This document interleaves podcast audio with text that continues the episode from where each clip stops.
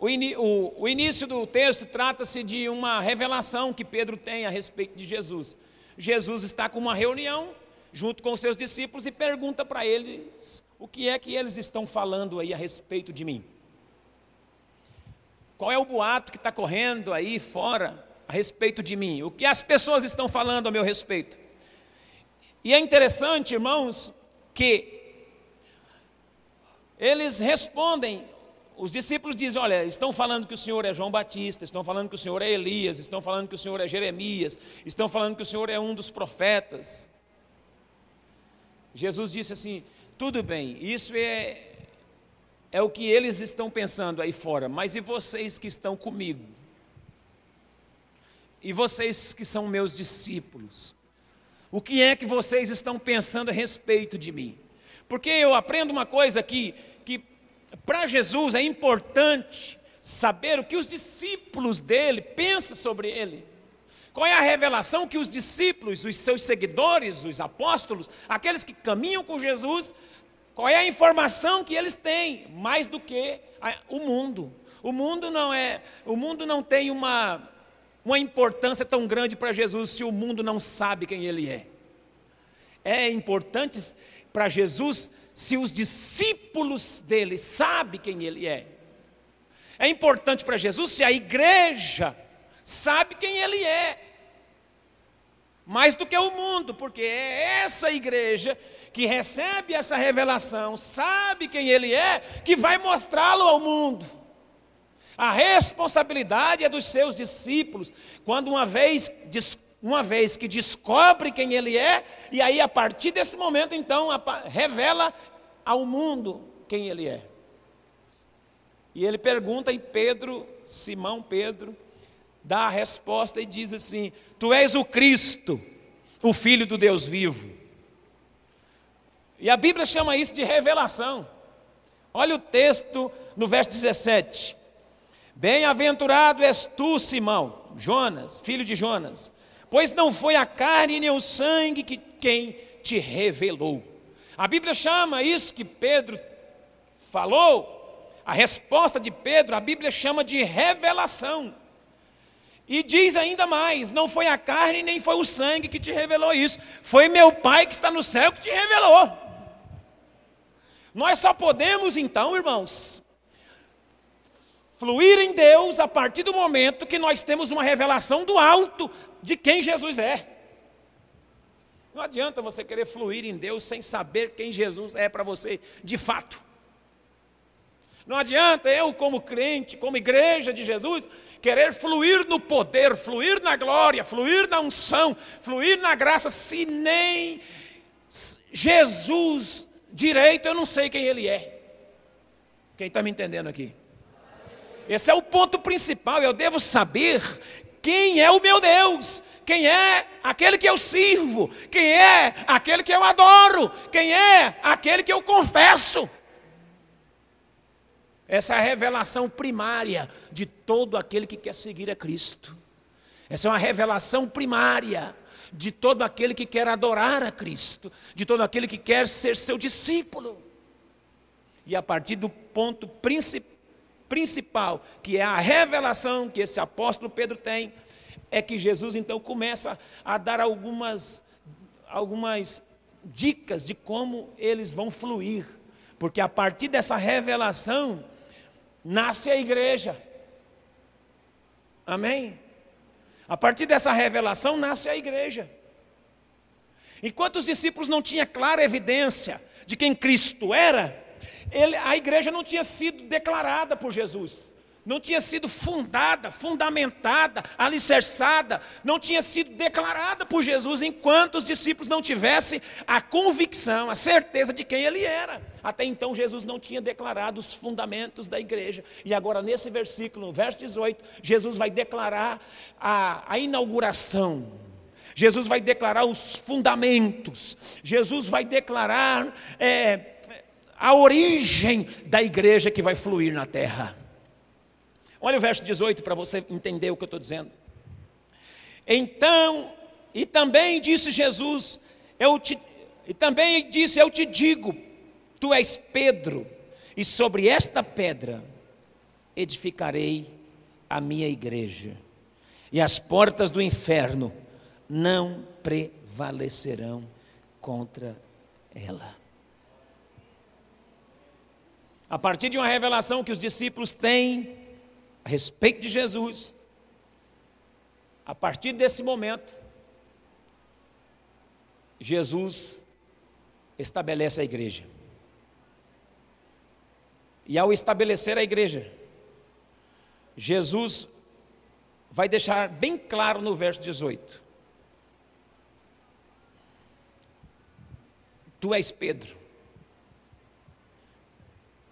Quando Jesus diz Tu és Pedro, no texto original está dizendo Tu és um pedrisco. Para você entender, eu vou colocar no. Para você entender. Tu és uma fagulha, tu és uma pedra pequena. Porque a palavra Pedro significa pedra, mas significa pedra menor. Ele disse assim: Tu és Pedro. Agora, quando ele vai dizer sobre esta pedra, ele vai, essa palavra tem uma outra conotação. Essa palavra que ele diz, tu és Pedro, e sobre esta pedra, que sou eu, ele está dizendo, e sobre esta rocha.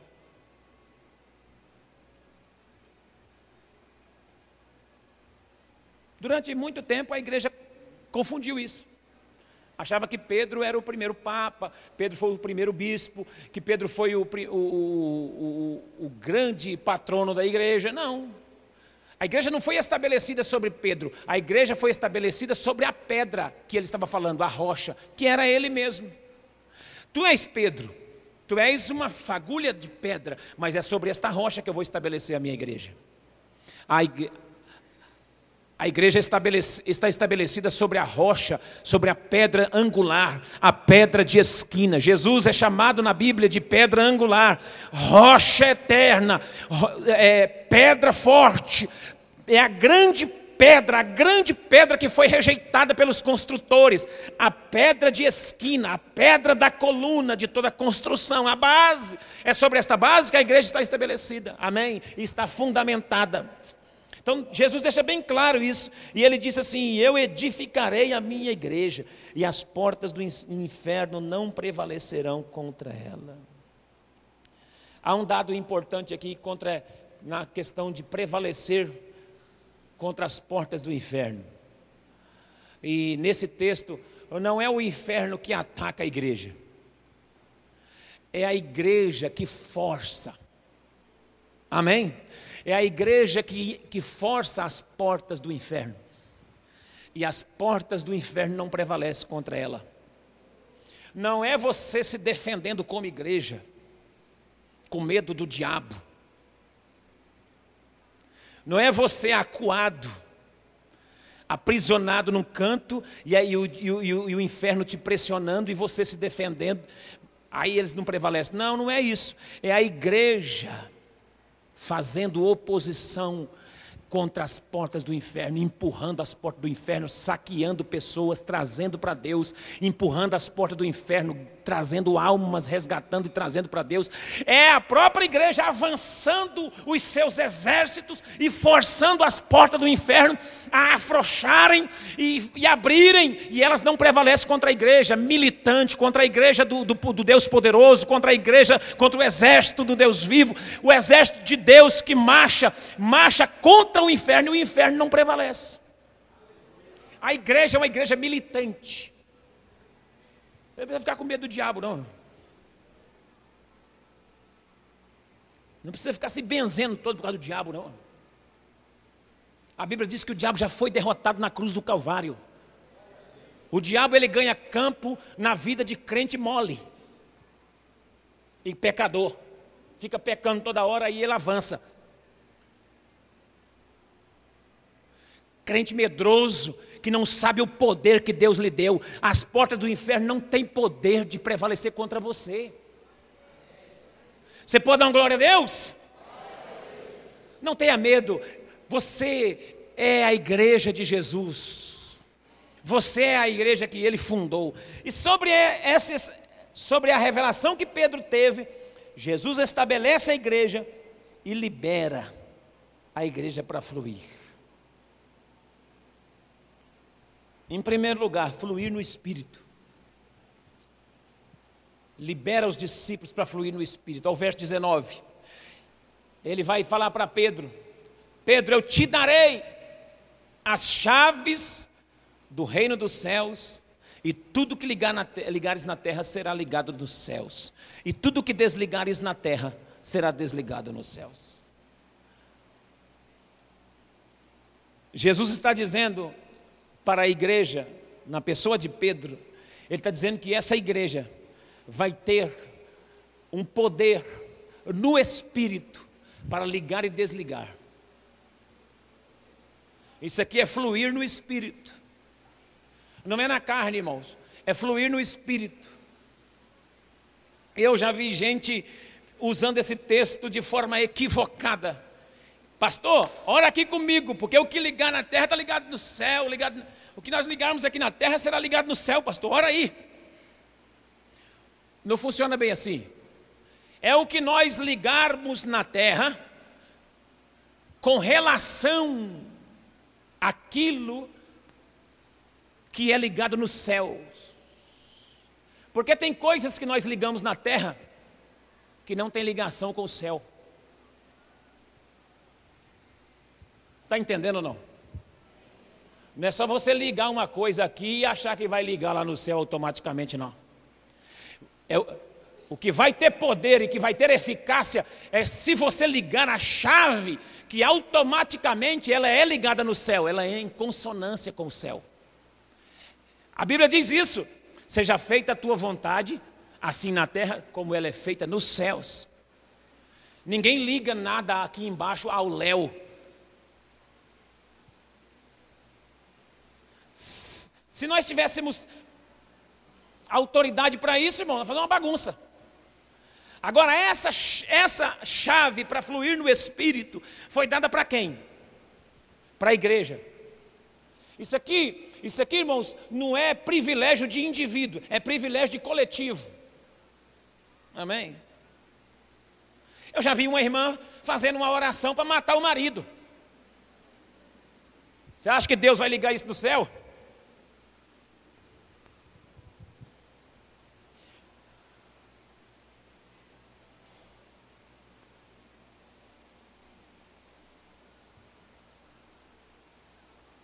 Eu já vi mesmo, não estou brincando não. Isso aqui não é invenção minha não. Eu vou orar, se ele não endireitar, Deus vai.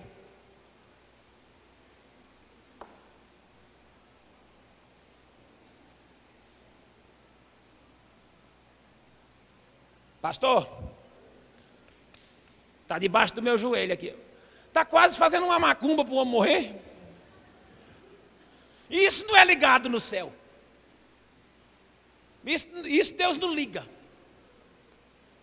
É uma chave para a igreja no coletivo avançar no reino de Deus para um propósito. Deus vai fazer a igreja dele fluir no espírito para um propósito maior, não para o bel prazer de pessoas no individual.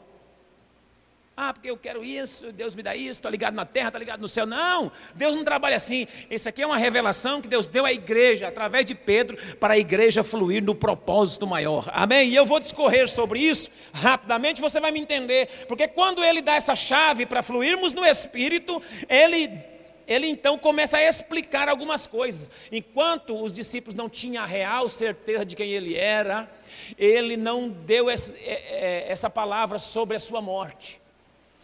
Enquanto eles tinham dúvida, Jesus não tinha falado sobre a morte e ressurreição dele. Jesus agora compartilha todo o coração dele com os discípulos. Fala assim: ó, vocês vão poder orar, e o que forem ligado aqui na terra será ligado no céu, no poder, no espírito. Tem que estar no espírito para acontecer isso. Na igreja de Jesus vai acontecer isso. A igreja tem esse poder para fazer isso. Mas só que agora eu vou contar uma história para vocês. Eu vou. É necessário que nós é, que eu vá a Jerusalém, sofra nas mãos dos religiosos, na mão dos sacerdotes, nas mãos da, do, do, dos religiosos, dos principais sacerdotes. É necessário que eu morra e que ao terceiro dia eu ressuscite. Jesus começa a conversar sobre o propósito. Quando, Jesus, quando ele nos dá a autoridade, a chave para fluir no Espírito, ele revela o propósito. Ele revelou o propósito. Qual era o propósito? Morrer.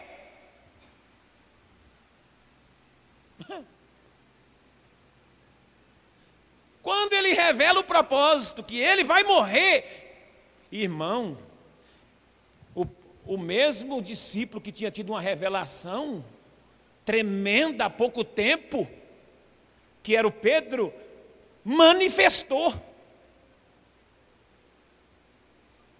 Ele falou: não, de maneira nenhuma. Imagina Jesus. Tem dó? Tem dó. Tenha compaixão de ti mesmo. Jamais isso aí irá acontecer contigo. Olha o Pedro que agora, que há pouco teve uma revelação de quem Cristo era, agora está servindo de pedra de tropeço para o cumprimento do propósito. Sabe, irmãos, o que Deus nos dá no Espírito é para entender o propósito.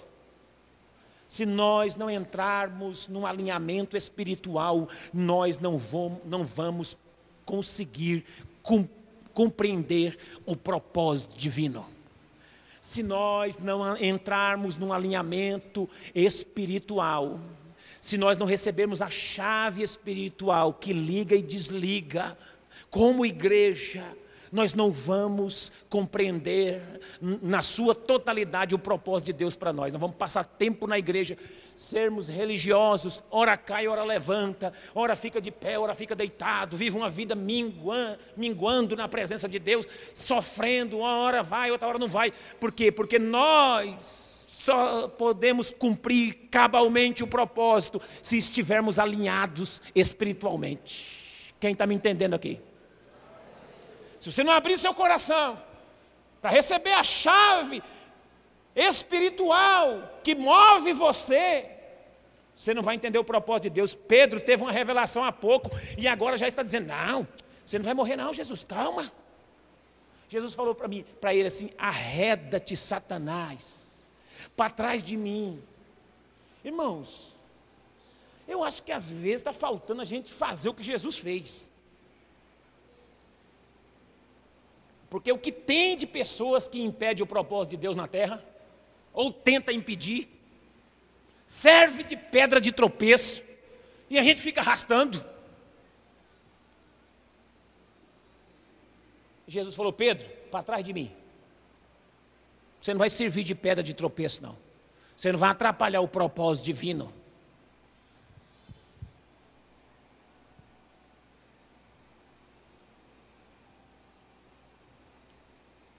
Fluir no espírito para entender o propósito.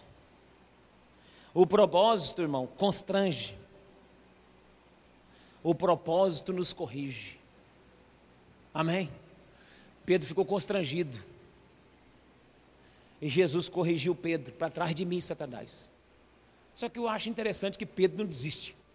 Pedro não desanima por causa da correção.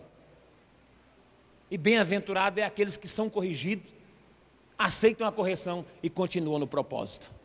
Aleluia, glória a Deus. Jesus então fala para Pedro, para os discípulos que estão ali no verso 24. Então disse Jesus: Se vocês querem ser meus discípulos, quiserem vir após mim, vocês têm que negar a si mesmo e pegar a sua cruz e seguir. Além de fluir no espírito, fluir num propósito, nós devemos fluir no compromisso. Existe uma cruz para carregar. O, o, propósito, às vezes o propósito é duro, porque Jesus estava falando de um propósito de morte. E aqui o, o, o compromisso em, em seguir esse propósito é a cruz. Evangelho, irmão, tem que ter cruz. A cruz fala de renúncia. Você pode até fugir da cruz. Viver a vida do jeito que você quiser. Mas lá no final, você vai se decepcionar. Porque o Evangelho tem uma cruz para carregar, tem um compromisso, tem uma aliança. A cruz é uma aliança, a cruz é um compromisso. Então, fluir no espírito, ligar, é uma chave. Fluir no propósito, aceitar o propósito, mesmo que doa, seja ele de morte. Aceitar o propósito. Porque é muito fácil a gente servir a Deus só porque Deus nos dá as coisas. Aqueles discípulos estavam servindo a Cristo, mas no dia que soube que Cristo ia morrer, eles desanimaram. Muitos deles desanimaram e abandonaram.